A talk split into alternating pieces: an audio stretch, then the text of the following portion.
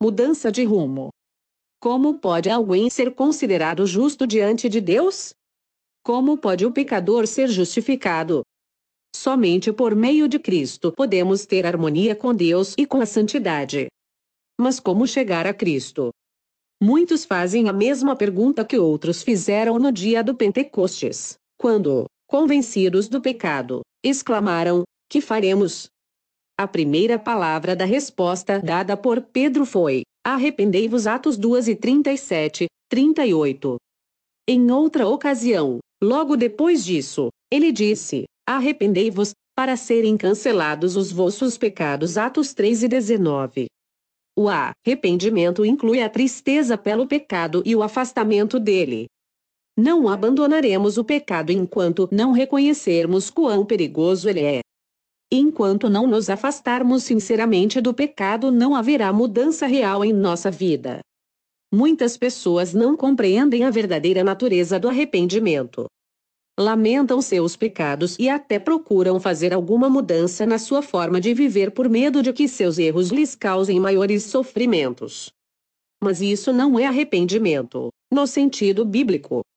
Essas pessoas querem evitar o sofrimento, mas não o próprio pecado. Esse foi o tipo de tristeza de Esaú, quando viu que o direito de primogenitura estava perdido para sempre. Balaão, aterrorizado pelo anjo que bloqueava seu caminho com uma espada na mão, chegou a reconhecer sua culpa com medo de morrer. Mas não teve um arrependimento genuíno, nem manifestou mudança de propósito ou vontade de abandonar o pecado. Judas Iscariotes, depois de trair seu senhor, exclamou: Pequei, traindo sangue inocente. Mateus 27:4. A confissão brotou de uma mente culpada por um terrível senso de condenação e pelo temor do julgamento que o aguardava. As consequências o enchiam de pavor, mas não havia uma tristeza profunda, nem um coração quebrantado por haver traído o imaculado Filho de Deus e negado o Santo de Israel. Faraó, quando sofreu os juízos de Deus, reconheceu seu pecado apenas para livrar-se de maiores castigos mas voltou a desafiar o céu assim que as pragas foram suspensas. Todos esses lamentaram os resultados do pecado, mas não se entristeceram pelo próprio pecado. Quando o coração permite que o Espírito de Deus o influencie, a consciência é despertada, e o pecador começa a discernir a profundidade e santidade da lei de Deus, que é o alicerce do seu governo no céu e na terra. A luz, que, vinda ao mundo, ilumina a todo homem João 1:9. Chega também aos segredos do coração, e as coisas que estão escondidas são reveladas. Um senso de culpa apodera-se da mente e do coração dessa pessoa. Ela passa a sentir a justiça de Jeová, e experimenta um sentimento de horror, em sua própria culpa e impureza, diante do Deus que conhece tudo o que vai dentro do coração. Vê o amor de Deus, a beleza da santidade, a alegria da pureza, e deseja ser purificada e ver restaurada sua comunhão com o céu. A oração de Davi após sua queda ilustra a natureza da verdadeira tristeza pelo pecado. Seu arrependimento foi sincero e profundo. Não houve esforço para minimizar sua culpa.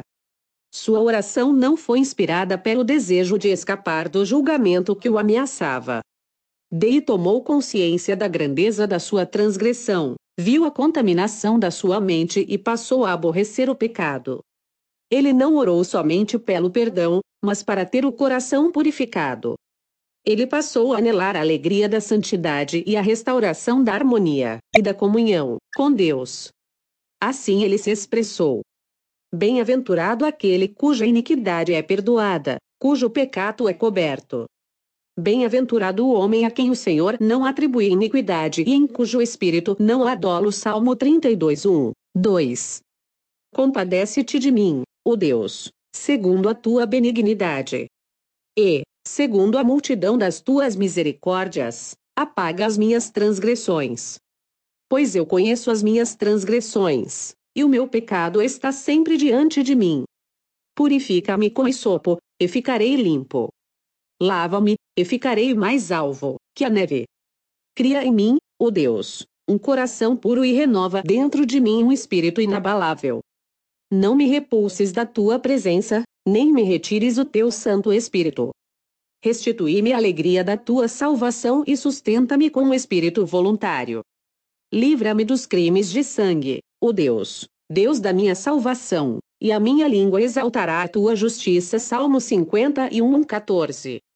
Um arrependimento como esse está além do nosso alcance.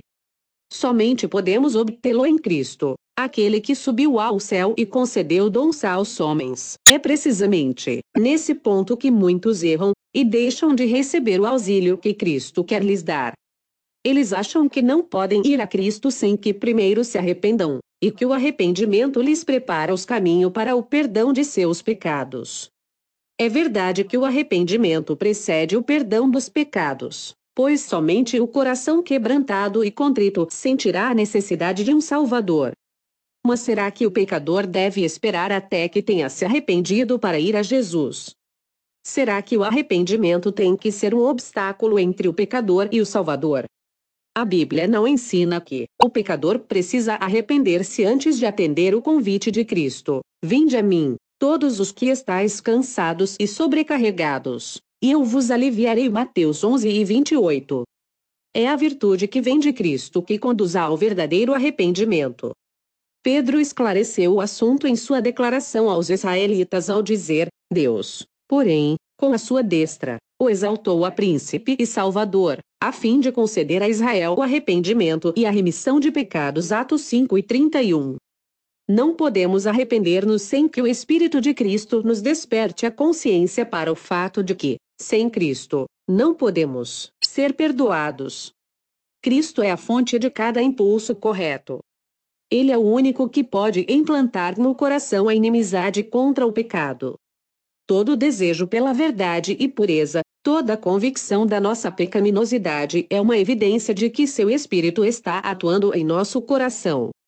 Jesus disse: E eu, quando for levantado da terra, atrairei todos a mim mesmo. João 12, 32. Cristo deve ser revelado ao pecador como o Salvador que morreu pelos pecados do mundo. Ao contemplarmos o Cordeiro de Deus na cruz do Calvário, o mistério da redenção começa a ser revelado em nossa mente, e a bondade de Deus nos leva ao arrependimento. Cristo manifestou um amor que está além da nossa compreensão. Esse amor enternece o coração do pecador, impressiona-lhe a mente e o leva à contrição. É verdade que as pessoas às vezes se envergonham dos seus pecados, e abandonam alguns dos seus maus hábitos antes mesmo de perceberem que estão sendo atraídas para Cristo. Quando, porém, elas se esforçam para mudar, como resultado de um desejo sincero de fazer o que é certo, é o poder de Cristo que as está atraindo. Uma influência que elas desconhecem atua sobre sua mente. A consciência é despertada e seu procedimento é reformado. Quando Cristo as atrai, levando-as a olhar para sua cruz e contemplar aquele a quem seus pecados transpassaram. O mandamento penetra a consciência. Aparecem diante dos seus olhos a pecaminosidade da sua vida e o pecado arraigado em sua mente. Essas pessoas começam a perceber a justiça de Cristo e exclamam: Afinal, o que é o pecado, para que tão grande sacrifício fosse exigido para a redenção da sua vítima? Era necessário todo esse amor, todo esse sofrimento, toda essa humilhação, para que não perecêssemos, mas tivéssemos vida eterna. O pecador pode resistir a esse amor, pode recusar a deixar-se atrair para Cristo. Mas, se não resistir, será atraído para Jesus. O conhecimento do plano da salvação o conduzirá aos pés da cruz em arrependimento pelos seus pecados, os quais causaram os sofrimentos do amado Filho de Deus. A mesma mente divina que opera na natureza fala ao coração das pessoas e cria nelas um irresistível desejo de obter algo que não possuem. As coisas do mundo não as satisfazem mais. O Espírito de Deus insiste com elas, para que busquem aquilo que de fato pode trazer paz e descanso, a graça de Cristo e a alegria da santidade. Através de influências visíveis e invisíveis, nosso Salvador está constantemente agindo para atrair a mente das pessoas dos prazeres ilusórios do pecado para as bênçãos infinitas que, por meio dele, podem alcançar. Para aqueles que estão tentando matar sua sede com a poluição deste mundo é dada a mensagem: aquele que tem sede venha, e quem quiser receba de graça a água da vida. Apocalipse 22 e 17. Você que tem no coração o desejo de obter algo melhor do que aquilo que o mundo pode dar, reconheça nessa necessidade a voz de Deus falando à sua mente. Peça que Ele lhe conceda o arrependimento e que lhe revele Cristo em seu infinito amor e perfeita pureza. Na vida do Salvador, os princípios da lei de Deus, amar a Deus e ao próximo, foram perfeitamente exemplificados. A benevolência e o amor altruísta eram a razão da sua vida. Quando contemplamos o Salvador, e sua luz nos ilumina, é que podemos ver a pecaminosidade do nosso coração. Pode ser que, tal como Nicodemos, nos orgulhemos em dizer que temos vivido de maneira justa, que a nossa conduta moral é correta e, assim, pensar que não precisamos humilhar o coração diante de Deus como um pecador comum. Mas, quando a luz que vem de Cristo brilha em nosso coração, passamos a ver como somos impuros. Discernimos nossos motivos egoístas, nossa inimizade contra Deus, que tem manchado cada ato da nossa vida. Só então reconheceremos que nossa justiça é na verdade igual a trapos sujos, e que somente o sangue de Cristo pode limpar-nos da impureza do pecado e renovar nosso coração à sua semelhança. Um simples raio da glória de Deus, um lampejo da pureza de Cristo que penetre no coração torna dolorosamente visível cada mancha impura, e revela claramente a deformidade e os defeitos do caráter humano os desejos não santificados, a infidelidade do coração e a impureza dos lábios ficam evidentes. Os atos de deslealdade e de desrespeito à lei de Deus são expostos. Sob a influência perscrutadora do Espírito Santo, o coração do pecador é atingido, e ele fica aflito. O pecador se torna completamente perturbado e insatisfeito ao ver o puro e imaculado caráter de Cristo, quando contemplou a glória que cercava o mensageiro celestial que lhe fora enviado, o profeta Daniel ficou prostrado ao reconhecer a própria debilidade e imperfeição. Descrevendo o efeito daquela cena maravilhosa, ele disse: Não restou força em mim.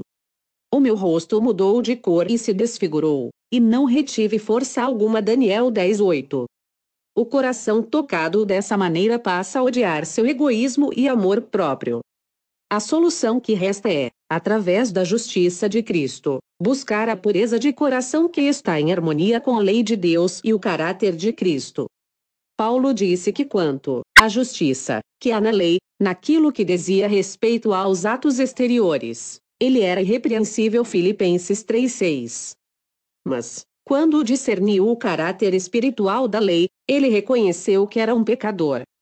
Julgado pela letra da lei, Conforme as pessoas aplicam a vida exterior, ele se considerava sem pecado. Mas, ao olhar para as profundezas dos santos mandamentos e ver-se como Deus o via, prostrou-se humildemente e confessou sua culpa. Ele disse: Outrora, sem a lei, eu vivia. Mas, sobrevindo o preceito, reviveu o pecado, e eu morri. Romanos 7:9. Quando ele compreendeu a natureza espiritual da lei, o pecado apareceu em sua verdadeira dimensão, e sua autoestima desapareceu. Deus não considera igualmente graves todos os pecados. Há diferentes gradações de culpa, tanto aos olhos de Deus quanto aos humanos. Todavia, por mais insignificante que esta ou aquela transgressão possa parecer aos olhos humanos, nenhum pecado é pequeno aos olhos de Deus. O julgamento do homem é parcial e imperfeito, mas Deus vê todas as coisas como realmente são. Desprezamos o alcoólatra, e dizemos-lhe que o seu vício vai excluí-lo do céu, enquanto o orgulho, ó, egoísmo e a cobiça geralmente não são condenados. Mas esses pecados são especialmente ofensivos diante de Deus, pois contrariam a benevolência do seu caráter e o amor desinteressado que compõe a própria atmosfera do universo onde o pecado não entrou. Aquele que comete um pecado grave pode se sentir envergonhado e necessitado da graça de Cristo. O orgulhoso, porém, não sente essa necessidade. Por isso, fecha o coração para Cristo e as bênçãos infinitas que ele veio conceder. O pobre publicano que orou, o Deus, se propício a mim, pecador. Lucas 18 e 13. Se se considerava uma pessoa ímpia, e era assim que os outros também o viam. Mas ele sentia sua necessidade e, com seu fardo de culpa e vergonha, aproximou-se de Deus rogando por sua misericórdia. Seu coração abriu-se para que o Espírito de Deus ali operasse, livrando-o do poder do pecado. A oração soberba e cheia de justiça própria do fariseu demonstrou que seu coração estava fechado para a influência do Espírito Santo. Por causa desse distanciamento de Deus, ele não podia perceber que sua impureza contrastava com a perfeição da natureza divina. Como não sentia necessidade, nada, recebeu. Se você vê sua pecaminosidade, não espere tornar-se melhor. Muitas pessoas pensam que não são suficientemente boas para aproximar-se de Cristo. Você acha que vai se tornar uma pessoa melhor por seus próprios esforços? Pode, acaso, o etíope mudar a sua pele ou o leopardo, as suas manchas. Então, poderíeis fazer o bem, estando acostumados a fazer o mal. Jeremias 13 e 23. Somente em Deus há ajuda. Não devemos esperar por persuasões mais contundentes, nem por melhores oportunidades, nem por um caráter mais santificado. Por nós mesmos, nada podemos fazer. Devemos ir a Cristo do jeito que estamos. Não nos enganemos, porém, com o pensamento de que Deus, em seu grande amor e misericórdia, salvará até mesmo os que rejeitam sua graça. O tremendo caráter maligno do pecado somente pode ser avaliado diante da cruz.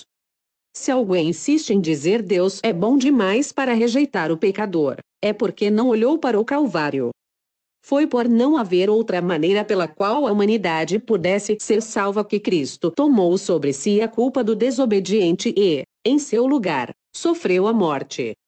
Pois sem sacrifício era impossível para o ser humano escapar do poder contaminador do pecado e ser restaurado à comunhão com os seres santos, como também era impossível que se tornasse participante da vida espiritual.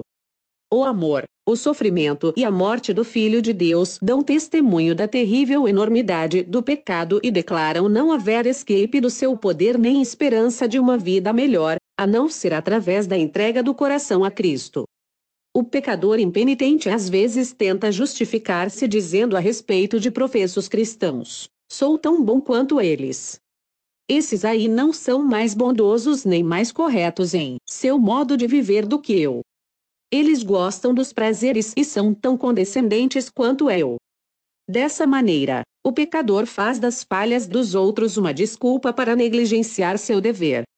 Mas os pecados e as falhas dos outros não servem como desculpa para pessoa alguma, pois o Senhor não nos deu um modelo humano imperfeito.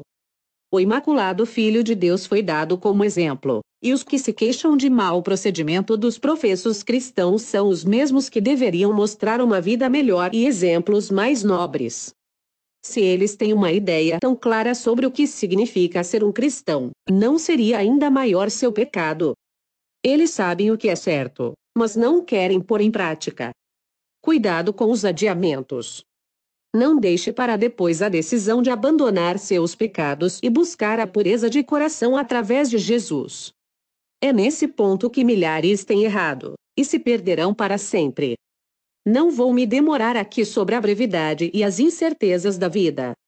Mas há um perigo terrível, e não suficientemente compreendido, em adiar o atender ao chamado do Espírito Santo, preferindo permanecer no pecado, Pois é isso que acontece quando esse adiamento ocorre. O pecado, por menor que possa parecer, implica risco de perda da vida eterna. Aquilo que não vencermos acabará por nos vencer, e causará a nossa destruição.